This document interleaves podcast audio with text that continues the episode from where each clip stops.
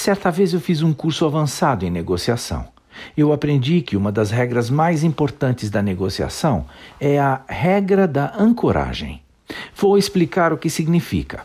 Por exemplo, se você está comprando meu imóvel e eu menciono o preço, a partir desse momento você estará respondendo à minha proposta e a negociação vai girar em torno do número que eu acabei de definir. Fui eu quem colocou a âncora, entende?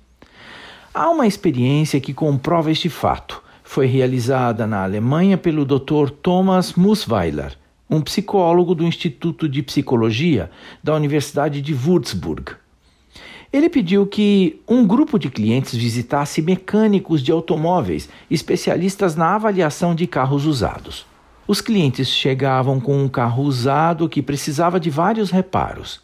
Assim que o cliente dizia a que veio, declarava sua opinião própria sobre quanto ele achava que o carro valia. Depois, pedia ao mecânico uma estimativa.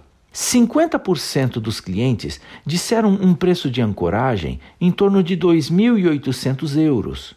Os outros 50% deles disseram um preço de ancoragem alto, em torno de 5 mil euros. Era o mesmo carro.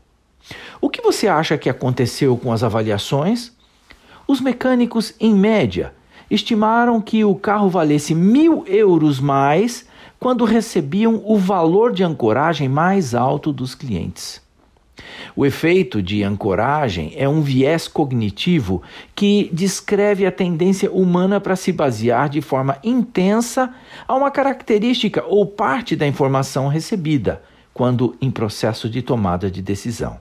O que fazer para sair da ancoragem?